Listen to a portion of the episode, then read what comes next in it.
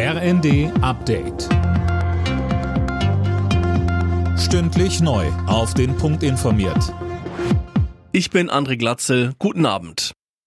Wer seine Strom- oder Gasrechnung nicht bezahlt, der muss weiterhin damit rechnen, dass der Versorger die Leitung zwangsweise sperrt. Ein Aussetzen dieser Vorgehensweise durch ein sogenanntes Moratorium lehnt Justizminister Buschmann ab. Mit welcher Begründung, Holger Dilk? Also der FDP-Politiker sagte den Funke-Zeitungen, eine Regelung für eine solche Maßnahme sei kompliziert, weil diejenigen, die wirklich nicht zahlen könnten, von denen unterschieden werden müssten, die zwar könnten, aber nicht wollten. Da sei Streit und eine Flut von Gerichtsverfahren vorprogrammiert. Ins Gespräch gebracht hatte ein Aussetzen von Strom- oder Gaspreissperren Verbraucherschutzministerin Lemke von den Grünen. Angesichts der Preissteigerungen wegen des Ukraine-Kriegs sparen vier von zehn Deutschen bewusst Energie. Nach einer Umfrage des Instituts YouGov duschen gut die Hälfte der Energiebewussten kürzer oder kälter.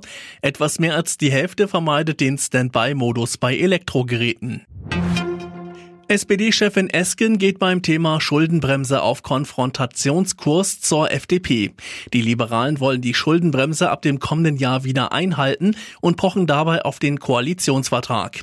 Esken dagegen sagte im ZDF, Ich glaube, dass wir die Schuldenbremse erneut aussetzen müssen. Und dazu kommt natürlich, dass wir jetzt langfristig auch Entlastungen ermöglichen müssen. Und dazu ist sicher auch ein stärkerer Beitrag der hohen, sehr, sehr hohen Einkommen und der so sehr hohen Vermögen notwendig.